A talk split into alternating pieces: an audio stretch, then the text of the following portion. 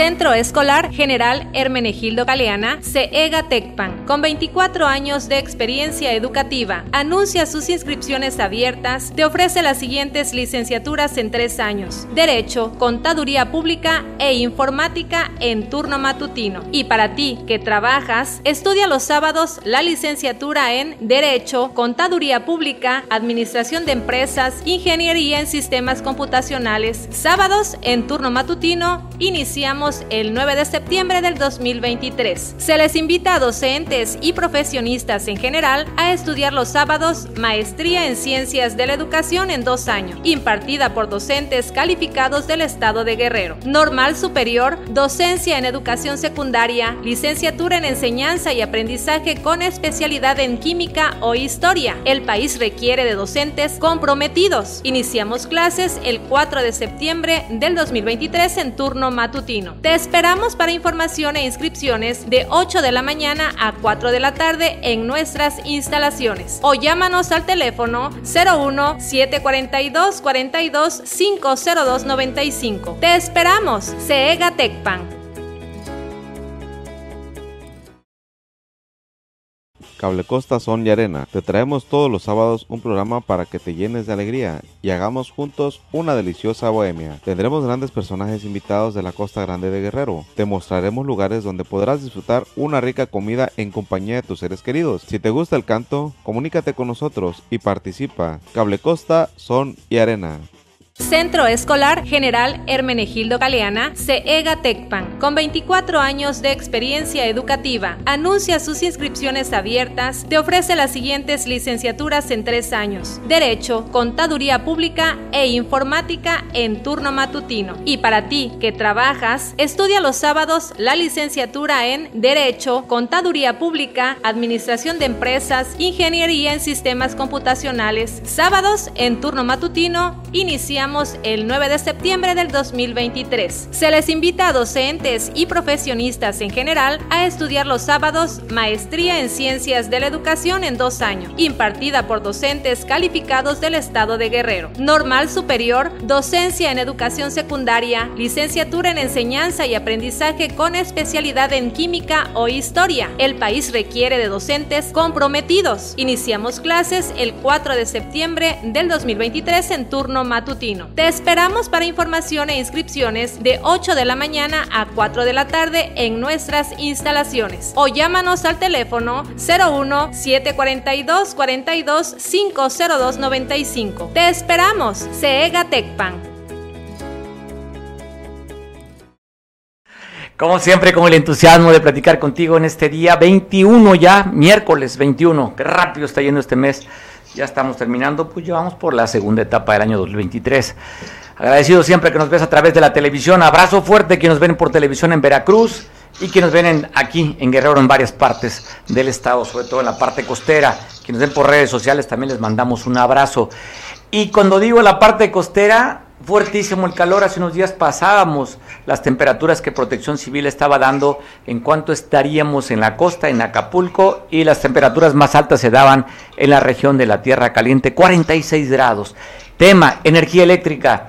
El, representante de los comerciantes organizados en Acapulco, de la Canaco, Alejandro Martínez Sidney, pues ya dijo que hay 18 denuncias presentadas contra la CFE por estos cambios perdón, cambios y variación de voltaje y también la falta del servicio, que hay afectaciones de más de 180 mil pesos para los comerciantes en equipos electrónicos. Alejandro, te agradezco como siempre platicar contigo. Afectaciones, ¿eh?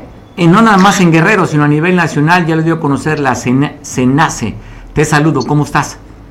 Hola Mario, me da mucho gusto saludar a tu auditorio, a tu equipo técnico para este importante tema que es la variación de voltaje por estas tormentas tropicales que llegan y que siempre eh, CFE pues no está preparado con el mantenimiento adecuado y, se nos vienen los problemas y las pérdidas eh, que llegaron que llegan a ser muy perjudiciales para los micro y medianos empresarios pues que, que pierden una vitrina que pierden un aire acondicionado que pierden una computadora de punto de venta y que pues es, es es algo frustrante el, no poder recuperar cuando ellos están pagando su recibo de luz al pie de la letra y vienen estas violaciones de voltaje y pácatela. Entonces sí es un problema que se ha venido eh, haciendo con mucha frecuencia, con mucha frecuencia ya al inicio de las temporadas de huracanes y no está preparada la CFE o no quiere estar preparado para enfrentar pues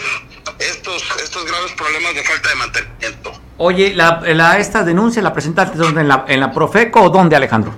Sí, se presenta en, en, en la Procuraduría Federal del Consumidor donde pues ahí se tiene que llegar a una conciliación y buscar los mecanismos, ¿verdad?, de restauración de estos equipos o la sustitución de los mismos por parte de la compañía, porque sí definitivamente es algo que finalmente nosotros como contribuyentes, siempre para el bien o para el mal, ahí estamos. Y cuando hay una falla de este tipo, creo que lo más justo es que den la cara y sean responsables por estas faltas eh, al mantenimiento que perjudican la actividad de estos micros, en lo regular micros y medianos empresarios. Oye, pues creo que el panorama no es nada favorable. Ayer estuviste a las 7.44 de la noche, la CENACE, que es este Consejo Nacional de Energía, eh, Control de Energía, ha dado una alerta diciendo que tiene solamente el 6% de reserva.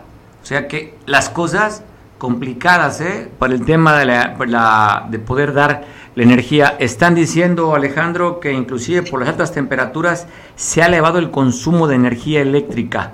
Y nos preguntamos, ¿sí serviría entonces el horario de verano?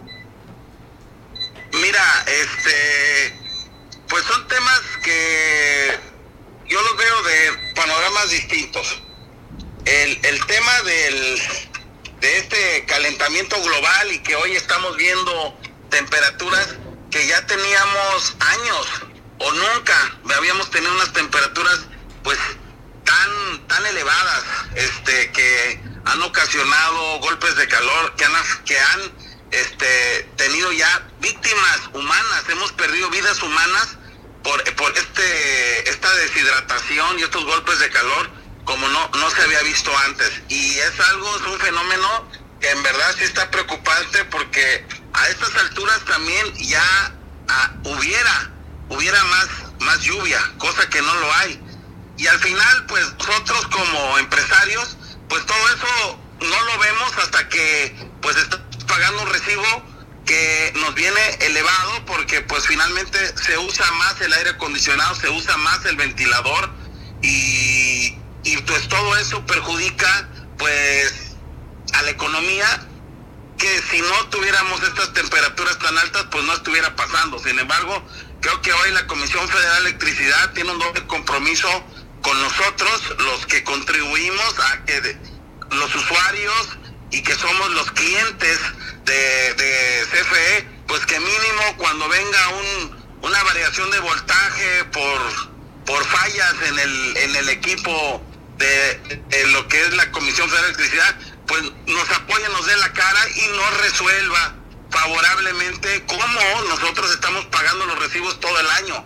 Y sobre todo eh, cuando hay variación de voltaje y de repente que venías pagando 7 mil pesos y de repente te llega un recibo con 28 mil pesos y bueno, este, nos vamos a un pleito, pero al final terminamos pagando siempre. O sea, Sí, no, o sea, ahí, ahí oye, es, es, como el fallo de la Suprema Corte que es inapelable.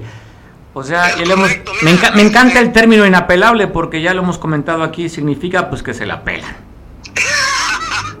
Ahora tú me hiciste reír. Pero bueno, sí, yo creo que es algo que, que hoy en estas fechas, pues, se, han, se ha estado, pues, eh, el tema del, del consumo de la energía eléctrica por, esta, por este tema del calor como son la refrigeración de los productos, que hoy tenemos que refrigerar más los productos porque de no hacerlo, pues se te echan a perder, puedes enfermar a tus clientes y bueno, a esa parte estamos muy conscientes de que debemos de estar refrigerando en tiempo y forma los productos que no pueden estar el mismo tiempo a la exposición porque pues echan a perder por el por el por el calor, ¿no? Entonces, esto, esto sinceramente es algo que, que viene en el, en el, en el golpeteo, la economía del bolsillo del micro y el mediano empresario, pues que tiene que pagar más luz.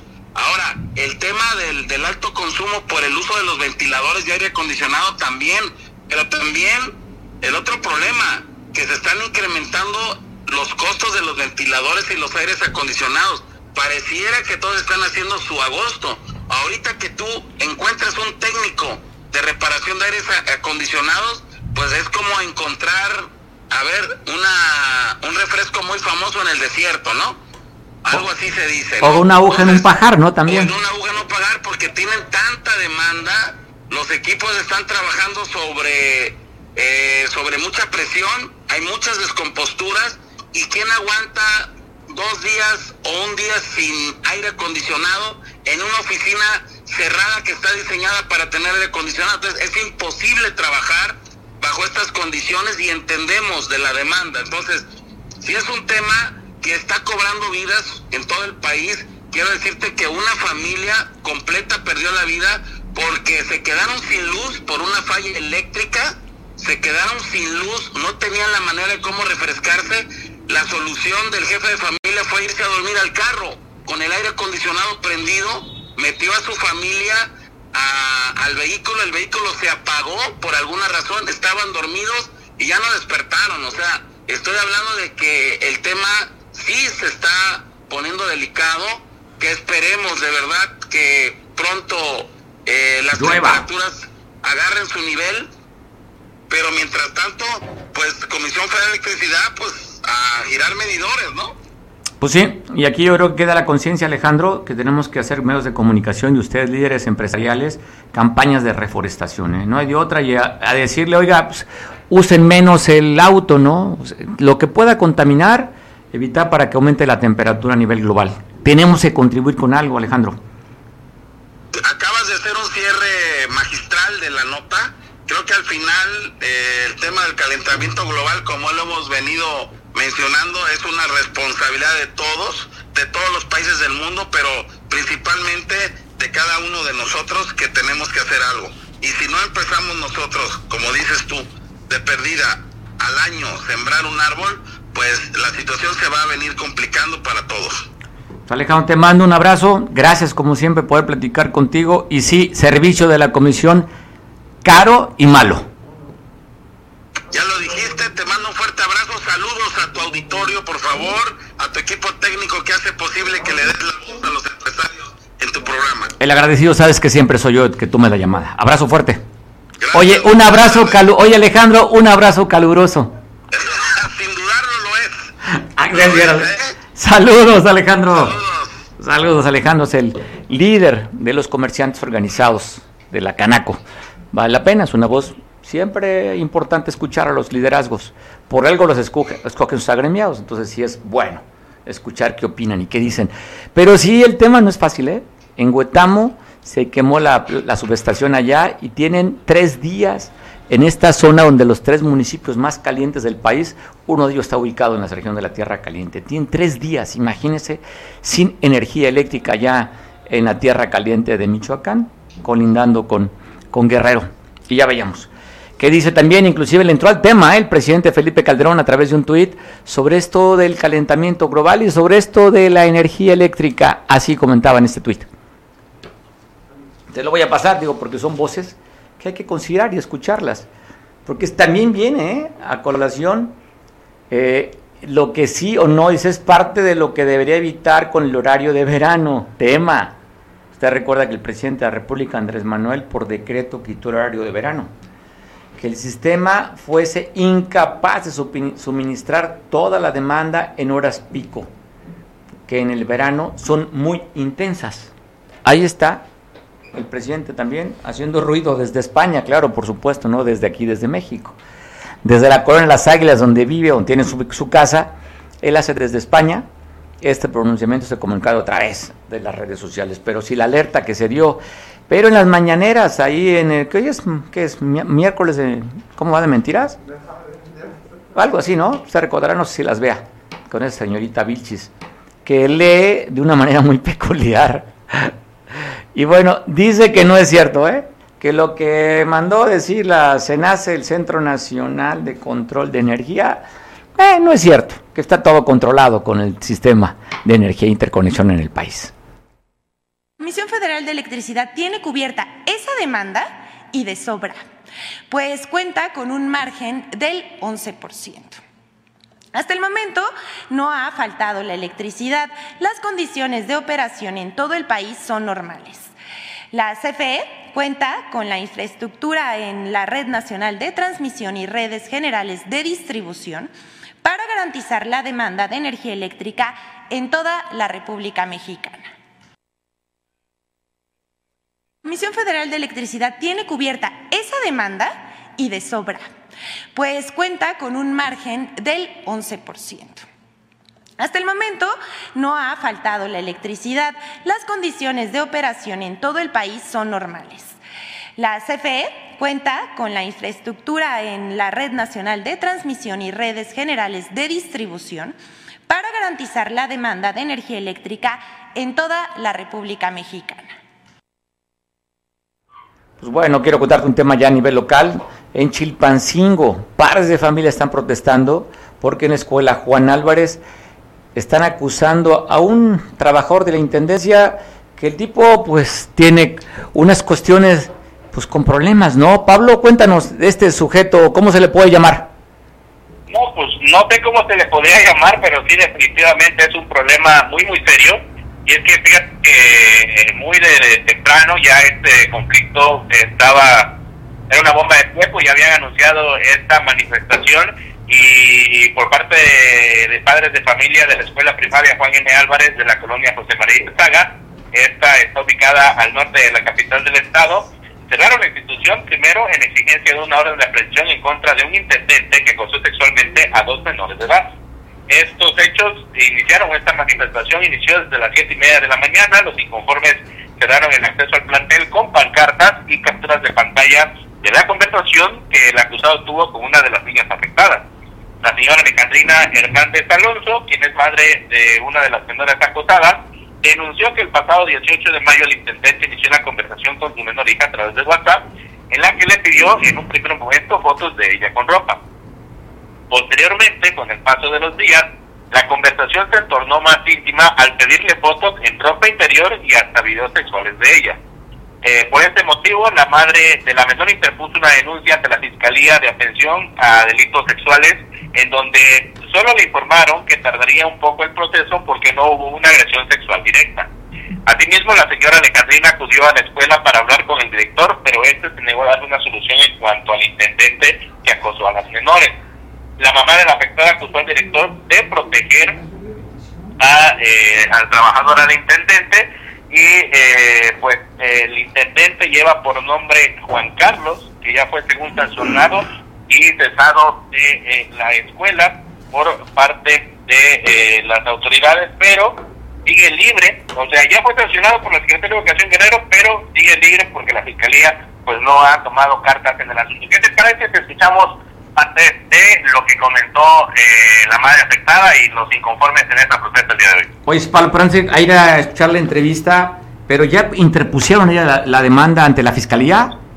Ya, ya la interpusieron, pero la respuesta que dijeron es que como no hubo una agresión sexual directa, por así decirlo, solo se quedó en la conversación de WhatsApp o en la intención, pues es un poco más complicado poder eh, castigar rápidamente eh, este delito, mm, pues no sería un puede ser que no sea un delito de agresión sexual, sino más bien de acoso sexual, ¿no? Y ahí es donde pues el proceso tarda un poco más. Oye, ¿y no hay otras afectadas que hayan dicho, sabes que este sujeto también estuvo acosando otras niñas? Hasta ahorita solo dos. No, no, ah, solo, oye, son dos. Solo dos. Dos, solo dos que se han que han dado de su consentimiento o que la familia los cachó para denunciar a este sujeto. Pues bueno, vamos a ver qué dice la fiscalía y también qué dicen los familiares. Escuchamos, Pablo. Viernes tenemos una este jurídico. Ahorita el día viernes tenemos una este vamos a ir a comparecer a jurídico. Nos hablaron. Eh, pues yo me desespero porque yo quiero que, que ahora sí dicen todo es un proceso, pero creo que no tenemos el tiempo para estar en proceso. Queremos que se actúe ya porque se van de vacaciones. Nuestras hijas son de sexto grado. Al rato ya no vamos a poder eh, ver en esto porque nos van a decir, no, pues sus hijas ya no están en esta escuela. O sea, ya, o sea, es lo que yo queremos, que una pronta, ahora sí que, que respuesta, ¿no? ¿Para qué? Para que pues detengan a esta persona y diga quién más está ahí, quién más, con quién enlazó a nuestras hijas. Eh, porque también le pidió fotos a mi hija, a mi otra hija que va en cuarto grado. O sea, esto era como una cadena. O sea, estamos hablando de, no sé, pedofilia, o, o sea, tratas de blanca. Y yo la verdad sí me da miedo porque, digo, mis hijas están en peligro. O sea, digo, tienen, tienen fotos de mi hija, esa persona. Y no sé con quién más las pasó, porque pues yo siento que hay más. Sí, y yo necesito ahora sí que, que nos apoyen, que nos volteen a ver, que no, porque no hubo violación como nos dijeron, pues no. Pues todo un tema, Pablo, todo un tema y la vulnerabilidad que tienen las menores de edad ante un adulto, pues que simplemente las manipula y ya les pedía pues todo lo que se está escuchando en la nota. No me imagino a la mamá de, de Mario Mm, no sé dónde está el papá, pero la señora Alejandrina, la verdad que declarante los medios de comunicación temer por su vida, por la vida de sus hijas, porque pues esta persona continúa libre y eh, agregó también pues que estas fotos que le pidió a la niña, el intendente le envió a otras personas y pues ella cree que se trata de un acto de pedofilia o de trata de blancas y entonces pues si empezamos yo creo que el, el chiste es empezar, porque una vez empezando, pues podría seguir la cadenita. Ojalá no hay no pase mayores, pero si se actúa en este momento, se pueden prevenir muchísimas cosas. Sí, sí, sí, y sobre todo imagino el temor con el que tiene la señora. Dijo, a ver, ya pusimos el nombre, ya anunciamos públicamente, lo estamos dando a conocer, y tengo temor porque el tipo está, está, está libre. Sí, es, este es el tema, ¿no? ¿Cuánto tiempo se va? Le están dando tiempo a que el acusado eh, o pueda cometer un acto de perjuicio hacia las quienes lo acusan, o en su defecto, pues que se huya, ¿no? Que se vaya para otro estado del país, no sé. Pues oye, ¿le damos seguimiento, Pablo? Sí, vamos a estar al pendiente, vamos a esperar a ver qué resuelven las autoridades y si los padres de familia suelen manifestar, por supuesto, que vamos a estar al tanto de este caso. Y seguimos, y seguimos hablando sobre el tema de la fiscalía, ¿no? Porque aquí la fiscalía es la que no ha actuado cuando no nada más es el único, ¿eh? se quejan también madres buscadoras de, que no hay acompañamiento. Tenemos esa nota que ahora la vamos a comentar, se pronunciaron y se manifestaron aquí en el Asta Bandera sobre lo mismo, ¿eh? poca atención, no hay chamba de la fiscalía y cuando se esperaba, ahora sí, que una mujer por primera vez fiscal en Guerrero pudiera actuar con los delitos y vemos realmente que primero fue un protagonismo desde la fiscal cuando se lincó la madre, ¿te acuerdas aquella vez? Y, simplemente pues no vemos, ¿eh? Y menos sobre todo que no hay comunicado, no hay información a los medios para saber el trabajo de la fiscalía. Solamente reclamos como esto, reclamos como los padres de, o familiares desaparecidos, en el que simplemente la fiscalía no acompaña. Es que yo creo que aquí aplica esta frase, ¿no, Mario? De mucho general y poca tropa. Pues diríamos mucho teniente coronel y poca acción. Es ahí el punto, Yo creo que tendrían que valorar para, para poder darle la atención que necesita la ciudadanía, ¿no? Pues merece la pena. Tema delicado, cuando vemos que el tema de la impunidad en el país, alto, y la Fiscalía de Guerrero, de las peores ¿eh? que, están, que están valoradas y calificadas. ¿eh? Guerrero, mal la Fiscalía pues más denuncias que resoluciones, por eso hay un rezago tan grande ¿no? en, materia de denuncia. Y el tema de la impunidad.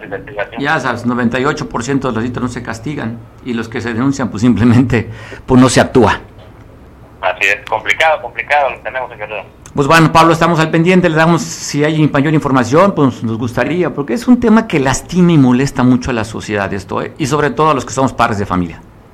No, pues es que toca a la parte más vulnerable, la más sensible, te imaginas, tú tienes hijas, yo tengo, tú tienes una hija, yo tengo dos hijas, pues que te toquen a un hijo es que te toquen a ti, o es más allá, entonces sí siento que esta parte se debe actuar de manera inmediata. Oye, cuando tú, tú hablas de toque, pues yo nada más cuando pase de tipo de eventos siento que me tocan lo que me cuelga entre las piernas.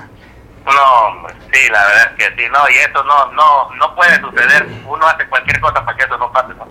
Pues bueno, sobre todo darle primero a la visibilidad, poner el contexto de alguna manera para que la autoridad también se aplique y es una forma como sociedad y como medios presionar a que actúen quien tiene que actuar. A los que se contrataron, Pablo, para eso, ¿eh? nadie los obligó. Quisieron ser servidores públicos, son servidores que cobran a través de los impuestos que tú y yo pagamos. Así es que hay que exigir que cumplan con esa responsabilidad y con ese compromiso. Así es, menos carros y más personal. Oye, bueno, ya, ya, han comentado, ¿no? La cantidad de personal que utiliza nada más para proteger y cuidar a quien encabeza la Fiscalía del Estado. No, bueno, es que ese es el tema, que deben direccionar bien los recursos porque pues hay deficiencias y no es posible que no haya presupuesto para tener mm, más personal, mejor capacitado, pero pues que los altos funcionarios nunca anden sufriendo por gasolina, ¿no? Así es, Pablito. Pues bueno, ¿cómo está el clima por allá por Chilpancingo? ¿Cómo se siente? No, parece la costa, hermano. La verdad es que sí, muy complicado. Está, está complicado. Y luego, pues ya se ha agarrado la desesperación. Ayer hubo un bloqueo. Bueno, todos los días hay bloqueos por agua. Ayer hubo uno que de plano eh, salió de lo normal. Lo común es que haya bloqueos en Chilpancingo, ¿no? Y lo común de lo común es que los bloqueos sean por agua.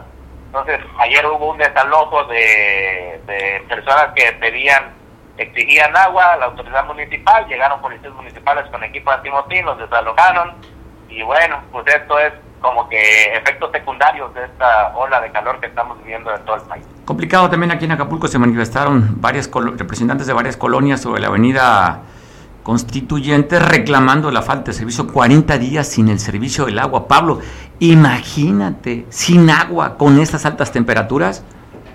No, y aquí en Chilpancingo la gente tiene la costumbre de tener cisternas, a diferencia, por ejemplo, de, de de municipios de la Costa Grande, ¿no? A Toyac no es muy común que la gente tenga cisternas. Aquí pasan hasta tres meses para que les surtan el agua y los que están bien atendidos tienen una vez al mes el servicio de agua potable. Bueno, pues qué complicado y qué difícil, ¿no? También para la propia autoridad, seguro, si no dan el servicio es porque no tienen o dinero, la intención o la capacidad. Así es, Mario. Abrazo, Pablo, hasta Chilpancingo. Buenas tardes, Mario. Cuando hablamos de temperaturas, ya lo comentábamos el día lunes, 46 grados de temperatura, los municipios más calientes, uno de ellos el tercero en el país, está en la región justamente de la Tierra Caliente aquí en el estado. Pero cómo se vienen los próximos 24 horas del clima, te paso el boletín y el informe también meteorológico. Pues ya la agitación allá en el Pacífico que está generando bastante nubosidad. El viento se encarga de llevar un poco de esta nubosidad hacia el interior de la República Mexicana y el paso del onda tropical número 5 también incrementa la nubosidad hacia los estados de Guerrero, Oaxaca y el estado de Chiapas, en donde esperaremos precipitaciones de muy fuertes e intensas en Chiapas, de fuertes a muy fuertes en Oaxaca y de moderadas a fuertes en el estado de Guerrero. Quiere decir que eh, vemos ahí el, potencial de precipitaciones importantes para lo que es Chihuahua y Durango, de moderada a fuerte. Esperaremos esas condiciones de precipitación. Habrá algunas ligeras en el occidente, escasas en el centro de la República Mexicana, también eh, ligeras en Coahuila, Nuevo León, muy, pero muy dispersas y el viento seguirá en esta región eh, que puede alcanzar los 80 kilómetros por hora y con tolvaneras. Hay que estar muy atento a esta condición. Para mañana, 21 de junio, seguiremos con esta condición de la onda tropical número 5, de la entrada de humedad hacia el sur y el sureste, precipitaciones de fuertes a muy fuertes,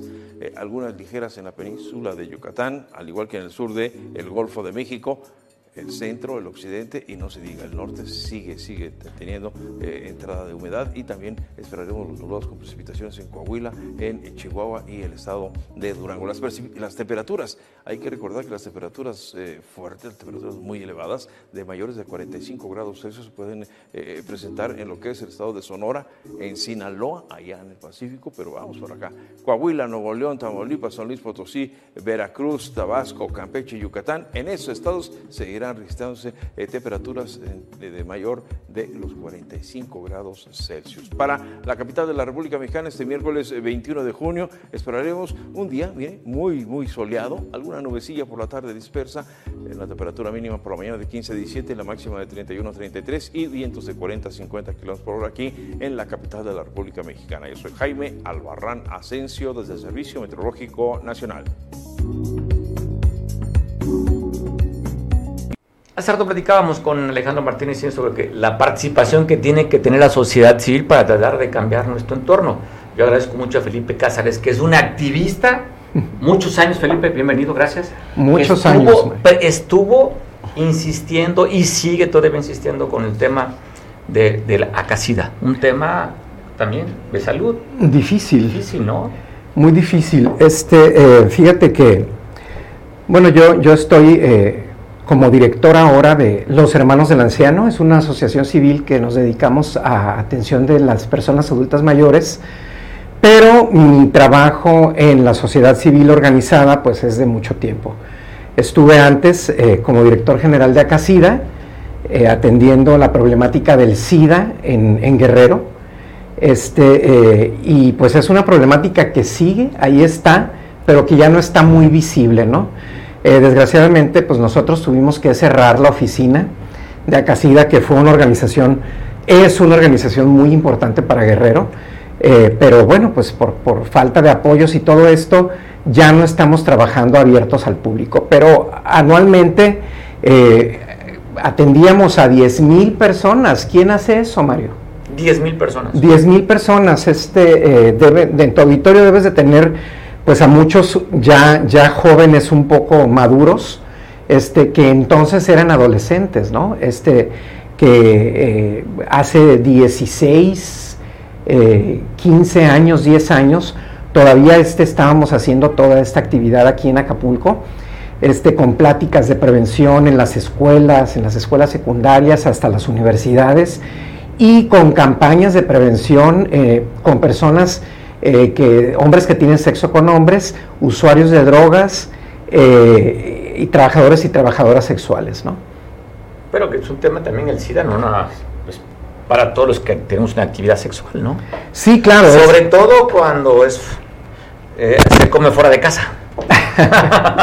sí, fíjate que, bueno, este, por supuesto que tiene que ver con toda esta parte de, de la fidelidad o la infidelidad, pero también es algo que eh, las culturas, por ejemplo, digamos Francia, que son muy liberales, Europa, que son muy liberales, no tienen problemáticas como las tenemos en México. Oye, vi una, oye, sí, razón, ¿no? vi una serie sueca y me pareció que la, familia con el, las ¿cómo se? Revistas pornográficas en la sala, papá y mamá sin rollos, te iban a, a bares swingers, o sea, lo ven con mucha muy diferente a lo vemos de acá, ¿no? Muy distinto. En la parte europea. Oye, nos llevan 300 años. Es, por algo es el viejo continente, Y, el viejo mundo y por algo están en las situaciones sociales en las que están, ¿no? en algunas cosas favorables, en otras, pues habría, cada quien tiene un enfoque, ¿no? Sí, claro, pero este, digamos, en términos de estas problemáticas, este, eh, sí nos llevan muchos años, Mario. Sí, sí nos llevan años. Dedicado ahora, Felipe, si bien es cierto, sigues dando acompañamiento con el Acasido, aunque no tengas la oficina, tú sigues todavía trabajando como un activista, ahora estás haciendo también eh, en esa parte de tu responsabilidad social con un grupo de, de, de hombres y mujeres de la tercera edad, pero también tras inquietudes, ¿no? inquietudes políticas, vamos a decirlo este, de esta manera. Sí, fíjate que... ¿No está muy eh, temprano el calor para abrirlo? Es temprano, pero hay que visibilizarnos. Ok. Porque es necesario que nos conozca la ciudadanía, ¿no? Es, es necesario que la ciudadanía sepa que habemos este, gente eh, que queremos hacer una política diferente. Este, gente que no, que hemos estado involucrados con las causas de la gente, gente que estamos involucrados con la sociedad civil y ahora este tema de la sociedad civil, los partidos lo están viendo de una buena forma. Se están... Me río un poquito, ¿eh? Sí, no, bueno, vamos a decirlo por lo eh. menos en el discurso, lo están, lo están abriendo este, eh, y lo están visibilizando, ¿no? El tema de la sociedad civil eh, siempre ha sido controvertido porque hacemos milagros realmente con, con recursos que ni siquiera tenemos. y hacemos la chamba del gobierno con recursos que no tenemos, con recursos propios, con recursos privados y verdaderamente este, hacemos grandes diferencias en nuestros entornos, grandes diferencias en la sociedad. Y bueno, pues... Es que, oye, Felipe, es que el discurso dice, venga la sociedad civil, que se sume a los partidos, pero quien controla los partidos, pues no quieren competencia, lo quieren para ellos. Abren, dicen, pueden ser candidatos independientes, tienes todo para no serlo.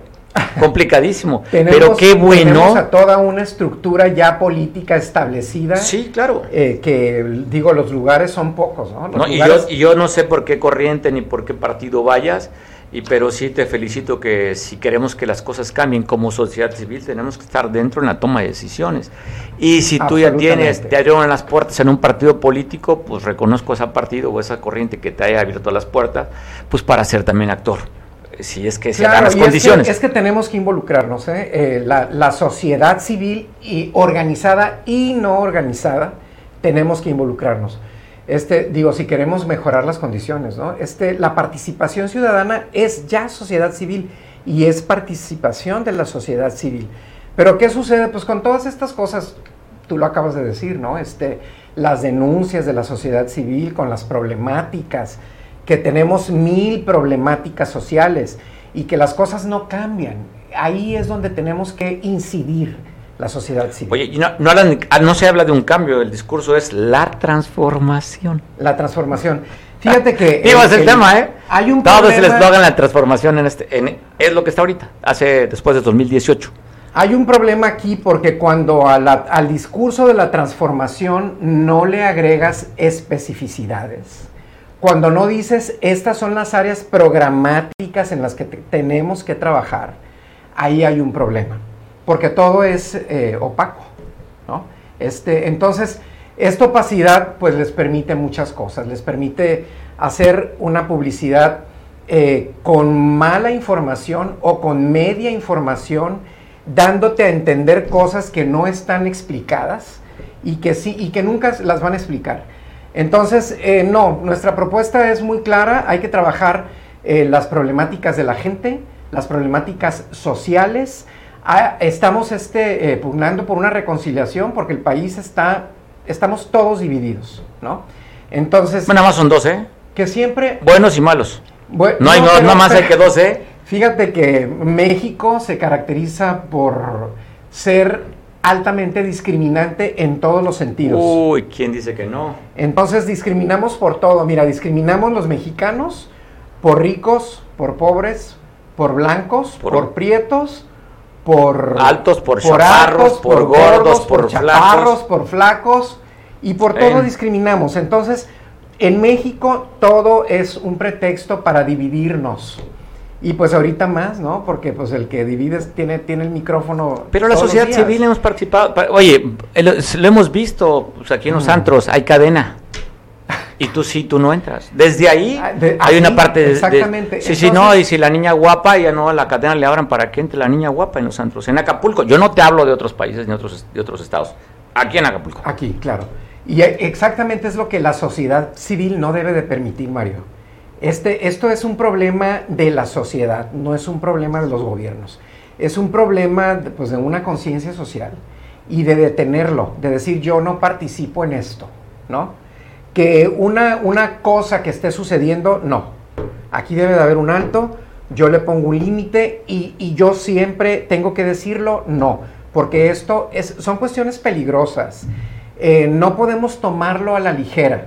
Y vamos a hablar, bueno, vamos a hablar de, hoy, del, eh, estamos en el mes del orgullo, ¿verdad? de, las, eh, de las identidades no binarias, que, como se les llama ahora, este, a, a las sexualidades, ¿no? Entonces, eh, pues vamos a tratar un poco el tema este y vamos a decir, no puedo participar de la discriminación y de la homofobia. No puedo participar, porque en el momento en que participo me convierto en cómplice. Y, sucede, sucede un comentario, ¿no? Este eh, Joto, este Gracias. Machorra, eh, gracias. Gracias, ¿no? No, lo que sea, lo que sea que suceda y está en nuestros medios. Claro. Sucede. En casa. En, casa. Y en ese momento hay que decir, eh, no, porque sabes que parece que no, pero es peligroso. porque eso da permiso a muchas cosas. ¿No? Sí, hay cosas tan sencillas. ¿Cómo, podemos, ¿Cómo podemos afectar o, lastimar? Inclusive, tan sencillas. como padre, ¿cómo podemos afectar al hijo? Porque qué pen, tonto eres. Y qué terrible, Chamaquito, nejo, prieto. Es que lo que te debería de importar más y lo que deberíamos de cuidar más, lo, lo dañamos, lo, lo uh, a, lo que más queremos, lo que más dañamos, ¿eh? Exactamente, entonces, pues hay que tomar conciencia de estas cosas, ¿no? Y siempre hay que ser progresivos. Mira, y ahora resulta pues que todos los políticos y todos los partidos son, son progresivos y progresistas, y todos son socialdemócratas, y todos ven por las causas de la gente. No es cierto. Bueno, el PAN no es socialdemócrata, ¿eh? No, no, ni el PAN, es demócrata cristiano. el PAN. y luego también resulta este que son eh, de izquierda, ¿no? No es cierto, no son de izquierda.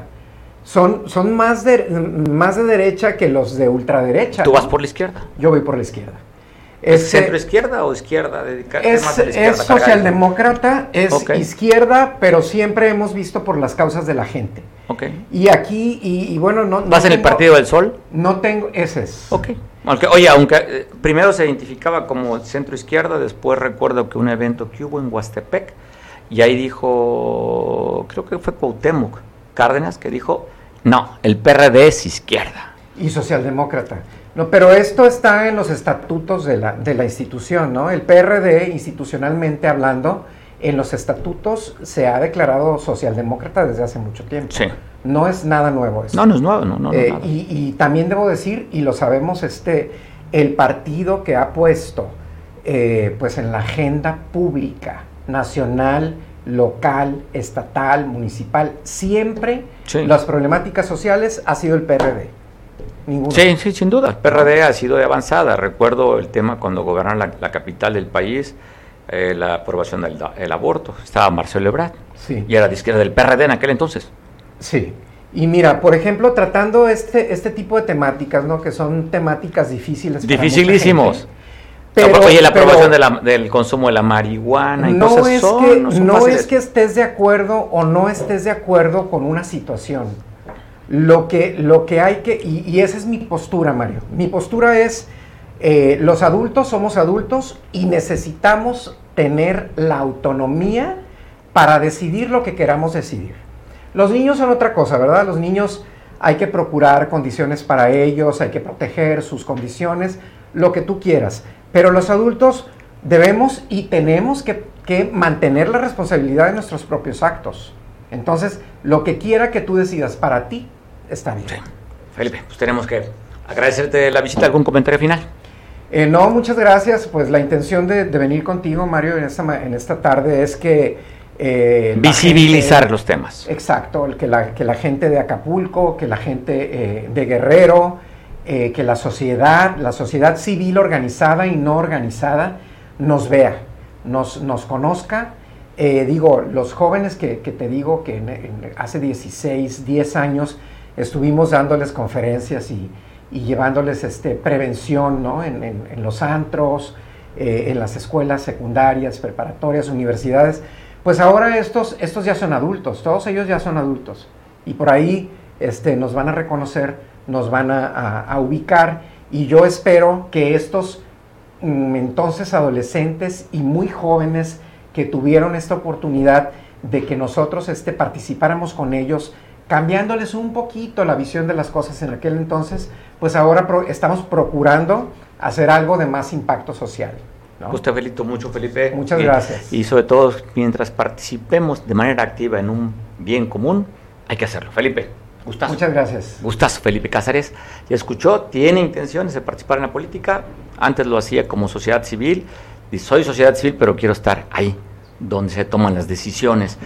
Oiga, pues te cuento que hoy estuvo por la mañana en el grupo acá el secretario de Turismo. Tenemos la conversación, ¿verdad?, con nuestro compañero Eric para platicar, porque se tocó el tema nuevamente, un tema que está generando de la sociedad civil, sobre todo organizados en su mayoría en Acapulco y, habitantes y residentes de Costa Azul, en el que dice, sí queremos la construcción del hospital de Lista, este hospital regional, pero no en el Centro Internacional de Acapulco. Están convocando a una marcha en la glorieta de Costa Azul el próximo domingo para pues dar su inconformidad. hoy que estuvo un funcionario de primer nivel en el Estado, pues aprovecharon en hacer justamente la pregunta sobre la construcción. ¿Por qué razón? Pues porque el Centro Nacional Acapulco, su vocación es turística y él, que estuvo, fue el secretario de Turismo para ver qué opinión tenía al respecto de esto. ¿Qué dijo este, Santos, el secretario de Turismo a nivel estatal? Te saludo con agrado, Eric. Estamos en la línea telefónica con Eric. Gracias, Eric. ¿Qué tal estuvo? ¿Cómo se puso esta reunión de, de Acasocios cuando ellos abiertamente ya habían mandado hace unos días pues habían fijado postura y posición en el que dice que no están de acuerdo con la construcción del Hospital Regional del Iste en el Centro Internacional Acapulco. Te saludo, Eric. Buena tarde. ¿Qué tal, Mario? ¿Cómo estás? Buenas tardes, buenas tardes al auditorio. Así es, esta mañana en la sesión semanal del Grupo ACA estuvo el secretario de Turismo de aquí, de, del estado de Guerrero. Ahí el secretario fue cuestionado, Mario, sobre la construcción del hospital de tercer nivel del ISTE en los terrenos del centro de convenciones, a lo que Santos Ramírez señaló que aún no se tiene bien definido si el Centro Internacional de Acapulco será recinto donde se construirá el Hospital General de tercer nivel del ISTE. El funcionario estatal dijo que durante, dijo durante su participación que el tema sigue en análisis y que aún no se tiene definido el proyecto. Precisó que el ISTE, quien será el dueño del hospital, deberá responder ciertas, ciertas preguntas, así como el INDAVI, el INDAVI, el Instituto de Administración y Avalúos de Bienes Nacionales, que es el propietario del inmueble. Ahí el secretario de Turismo eh, les invitó a los acasocios a que hagan una carta para que se inviten y para que digan y expongan por qué, porque no quieren que se haga este nosocomio ahí en, los terrenos del Centro Internacional Acapulco, donde precisó, pues el IDAVI pues es el dueño del lugar, pero pues puede haber otra, otras opciones para que se realicen. Comentó también Mario que no hay un proyecto como tal, como te lo decía, que van a esperar a que empiecen a llegar las maquetas para que él, las pueda socializar, pero hasta que esto sea y se dé este, este momento, Mario.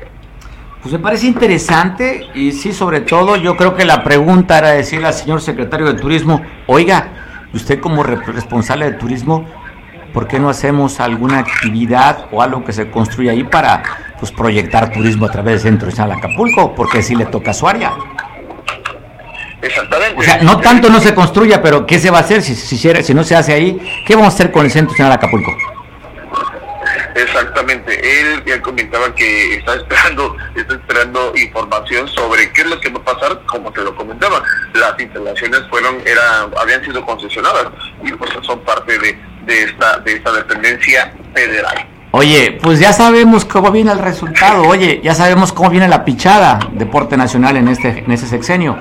Ya sabemos, y yo creo que aunque hagan la cartita, van a agarrar la cartita y con eso se van a limpiar, ya sabes dónde y nomás, pues, la cartita, ahí está, como los que verán, van a marchar el domingo, pues se van a solear, van a hacer catarsis, pero si la decisión está tomada, aún marcharan a, a, ¿cómo se llama? Chalma, tampoco va a cambiar la decisión, ¿eh, Eric? No pasará nada. Pues por eso es, a ver, si la decisión es, es esta, señor secretario, ¿cómo podemos contribuir para que salgamos beneficiados a Acapulco si la decisión es esta? Pero mientras se sigan oponiendo a quien toma decisiones, y ya sabemos cómo se toman en el Palacio. Da lo mismo con o sin cartita, Eric. Así es, Mario. Desafortunadamente, esa es la realidad. Sí, oye, ¿tuviste entrevista? Ahí tenemos entrevista. Vamos a escucharla, Eric. Pues un análisis de factibilidad. Eh, y si entonces hay un proyecto, tendrá que existir este, este una, antes de que ponga la primera construcción o la primer piedra o lo que sea, habrá ese proceso de socialización para que ustedes puedan entonces eh, plantear todas las, inquietudes, ¿no? Y, y, si lo, y si lo hacen a través de, la mesa directiva de su presidente y se genera una carta, inmediatamente nos ponemos en la lista para que pueda venir las, las instancias que son las correctas, ¿no? Porque, por ejemplo, el ISTE, que, que es, o que será el dueño del hospital, deberá responder ciertas preguntas, ¿no? Eh, el INDAVI, que es el propietario del terreno, deberá responder ciertas preguntas. ¿no? Nosotros, yo repito, nosotros no tenemos todavía un proyecto, a nosotros no nos ha llegado. Dice, oye, socialízalo, pero pues, no, ni es la instrucción en, ese momento, en este momento no, no tenemos nada como para decirles, oye, mira, va a estar bonito. No, no tenemos nada porque están los análisis. Entonces, eh, tal vez, no sé, cuando tengan el proyecto un mes, dos meses, tres meses, yo no, yo no, no soy arquitecto, digo, creo que aquí hay expertos en construcción y, todo eso, tendrán más idea de los tiempos en que se llevaría una, una obra de, tal magnitud que se pretende, ¿no? Como, como les repito, el, el tema del centro de convención está en un análisis de factibilidad. Eh, y si entonces hay un proyecto, tendrá que existir este, este una, antes de Siempre agradecido sigue con los compañeros, colaboradores, parte de este proyecto de noticias, poder conversar con ellos. Siempre me da gusto poder platicar con nuestro compañero en San Jerónimo ya, con Julio César Damián. Julio César, gracias. Después de que supimos de este asesinato que se dio en el municipio de Coyuca de Benítez, en el que le conocen como los barrios, allá en el Carrizal, cuéntanos de este homicidio. Hola Mario, muy buenas tardes. Eh, saludarlos a todos. Eh, sí, efectivamente, anoche se registró un homicidio en el interior del hotel y restaurante El Popoyote, ubicado en Playa Carrizal, en el municipio de Coyuca de Benítez. Eh, eh, un empleado, un empleado de este de este hotel fue acribillado a balazos en el interior de este establecimiento de hospedería.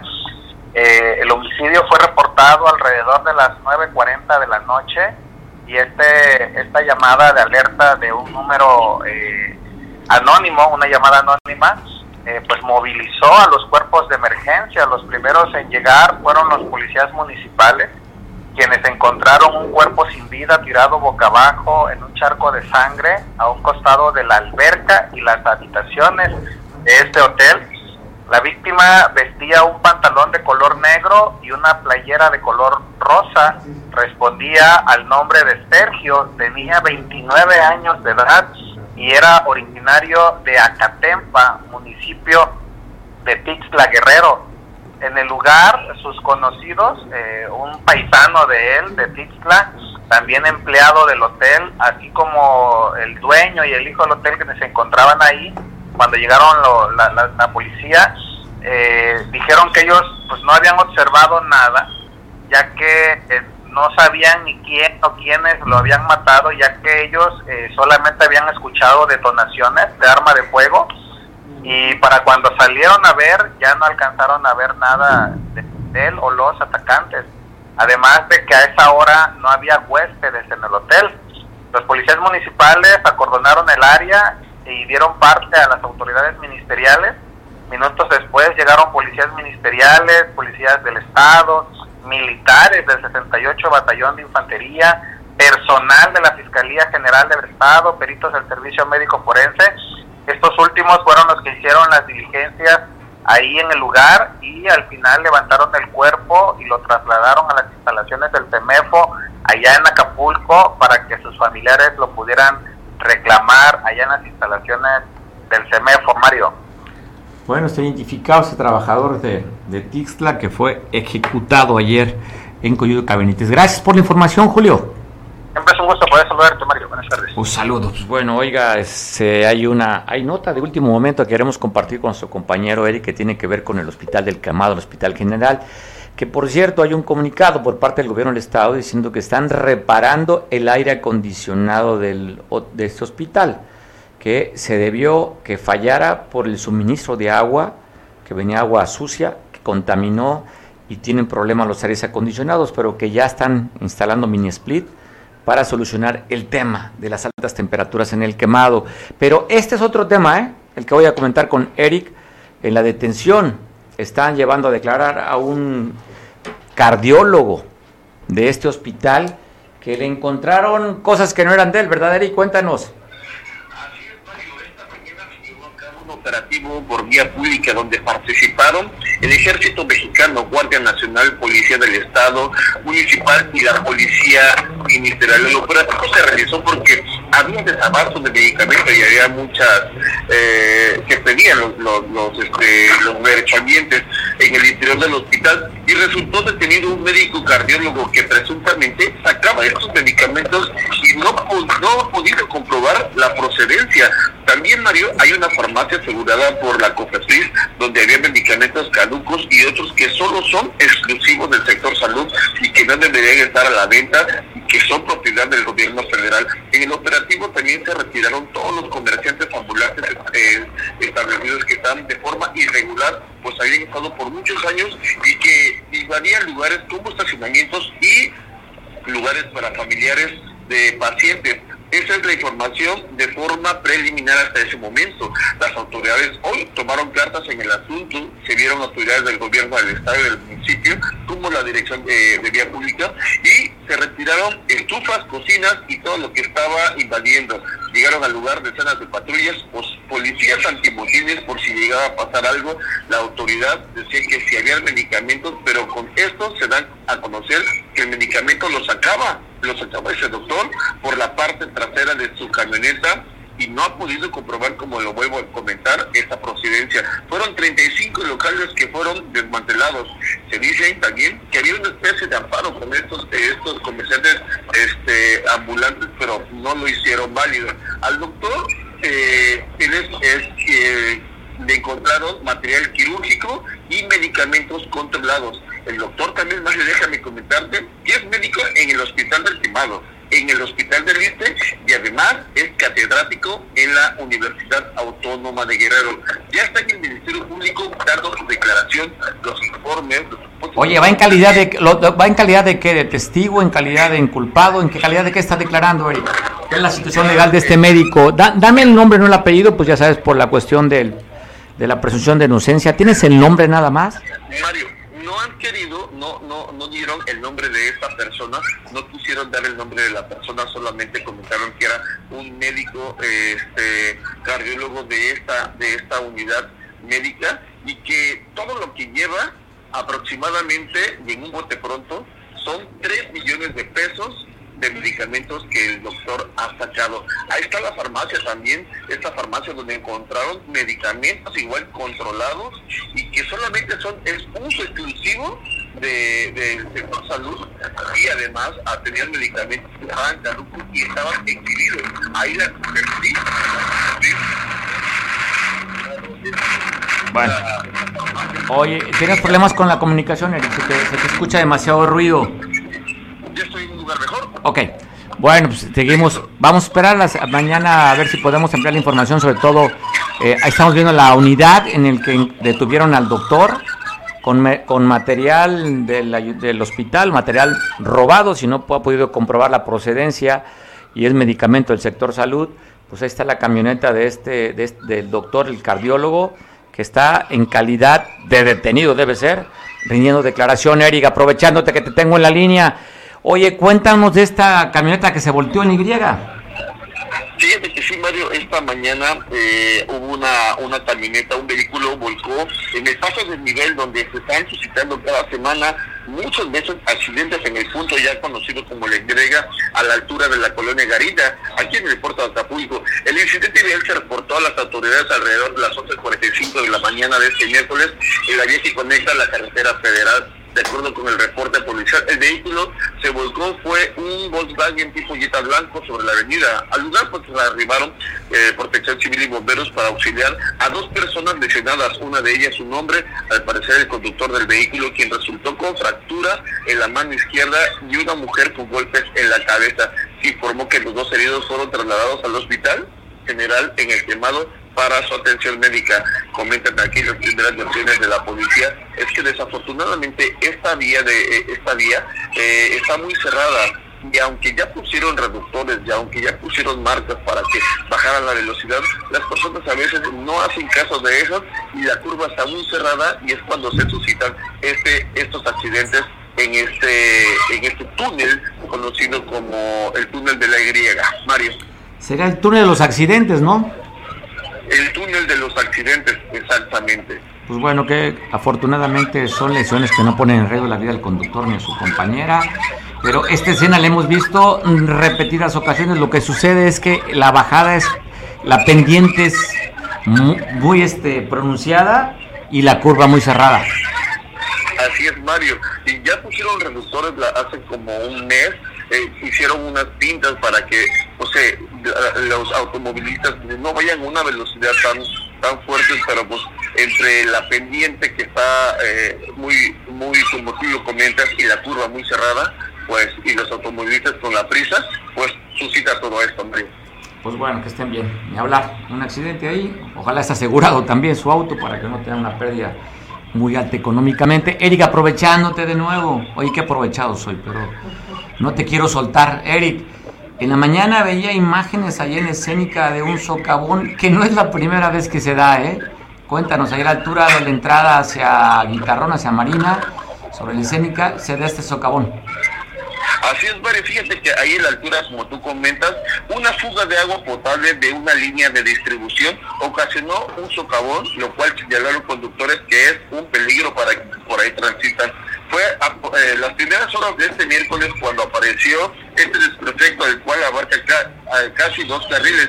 Ahí se colocaron cordones de retraso para evitar un accidente. Lo comentó el director de Capapa, dice Hugo Lozano, que hoy, hoy se va a, hoy se va a, quedar esta, esta obra, hoy la van a reparar y hoy tiene que quedar. Pues le quedó de despacho de la municipal señaló que ya se giraron las instrucciones para que se realicen los trabajos correspondientes y hoy se pueda reparar la fuga. Comentó que el trabajo lo van a hacer con la capacidad, lo van a hacer junto con, con esta dependencia estatal para no afectar la circulación y no que no haya, Mario, un accidente como siempre que es siempre que pasan este tipo de accidentes en esta avenida tan importante, pues siempre hay un accidente. Vamos a ver si es cierto, vamos a ver si actúan como lo comenta eh, esta, esta avenida tan importante y vamos a ver el día de mañana si quedó o más tarde si ya quedó esta, esta actividad que ellos pensaron que iban a realizar. Oye, Eric, pero no hace mucho excavaron durante varios días y repararon la fuga que ha habido ahí, que es de manera recurrente la fuga, ¿eh? No es nuevo, o sea, esta reparación yo creo que no tiene ni dos meses, ¿eh? eh yo paso frecuentemente por esta vía y estuvo cerrado ese carril y excavaron y se pusieron y hoy vuelve a fallar nuevamente. Tienen que coordinarse, ¿no? La Comisión de Agua Potable de Acapulco con, con, la Capasec y este y también pues por, porque es una vía que la mantiene el gobierno del estado, pero quien da quien la tubería de quién es es de Capama. De, Capama. Si bien es cierto, Mario, déjame comentarte que la, la pasada ocasión, hace un mes y medio que se abrió esa, esa, ese lugar, fue porque estaban haciendo los trabajos de los colectores. Hoy fue desafortunadamente por una, una línea de agua potable que fue que tuvo una fuga y que se reblandeció este, esta parte de la, de la, de la carretera y por eso se suscitó el socavón. Por ello comenta Capace que van a hacer el trabajo en conjunto con Capama porque esa vía pues, corresponde al Estado y pero la fuga desafortunadamente pues es por, por parte de Capama. Pero te digo, es, eso, esa fuga ya ha estado, ¿eh? La han reparado tres, cuatro, cinco veces en menos de dos años y la, la, fuga ya está, ¿eh? Como otra que está subiendo un poco más adelante, pasando el Hotel de las Brisas, ya se está sumiendo nuevamente y también se ve un hundimiento una en el carril de alta, igual que es en el carril de alta, justamente por fugas de capana, ¿eh? Exactamente. Pues vamos a revisar si cumplieron con, con la reparación de este socavón, porque sí es un problema pues, para los que transitan por esa vía. Así es, Eric. Te mando un abrazo. Ya te suelto, ya no te dejo. Fuerte abrazo, Mario. Buen provecho, Eric. Buen provecho. Pues bueno, hablando de temas de gobierno del Estado, la gobernadora firmó un convenio con Curso Nacional de Pueblos Indígenas. La gobernadora estuvo acompañada también por parte de sus funcionarios, donde se signó este documento, Guerrero, Tierra de Hermandad y de Respeto e Igualdad, de que llegue el desarrollo, el bienestar y la justicia social hasta el último rincón del estado. La gobernadora también hablaba sobre los 23 municipios que han sido beneficiados con 96 caminos artesanales eh, una inversión de más de mil millones de pesos que se van a ejercer este año para beneficiar y detonar las comunidades indígenas y afromexicanas. Estuvieron también en esta firma representantes de cinco pueblos indígenas para firmar y signar como testigos también de este importante acuerdo con esto nacional de pueblos indígenas. Recuerde, aquí en Guerrero también tenemos comunidad indígena y tenemos comunidad afromexicana. Pues bueno, vámonos. Ya estuvo por hoy. ¿Cómo era aquel que se acuerda, productor? Usted no, usted está chavo. Como terminaba el programa de Popopoporqui. ¿No? ¿No? Uy. No, lástima que termino. ¿Ya? ¿Sí? No, sí se lo sabe, se hace que sí, el señor tiene alma vieja.